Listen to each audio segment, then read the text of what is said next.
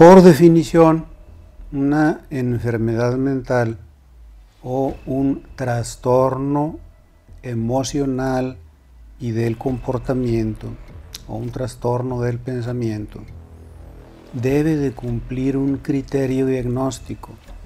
Debe de ser aquella preocupación o aquella tristeza o aquellos pensamientos anormales o aquellas conductas repetitivas, es decir, aquel síntoma de una gravedad tal que interfiera con la vida personal, laboral, de pareja o interpersonal o académica, en el caso de personas jóvenes en etapas de estudios.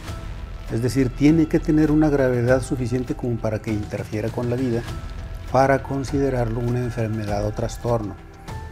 De lo contrario, no lo consideramos una enfermedad, lo consideramos una respuesta emocional apropiada y normal a los problemas que la vida nos plantea de manera continua.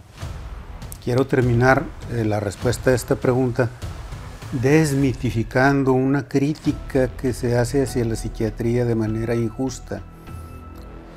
Se nos acusa de estar inventando enfermedades mentales y trastornos emocionales como para diagnosticar y etiquetar a las personas cuando que son conductas normales y simple y sencillamente diferentes, idiosincráticas a la persona.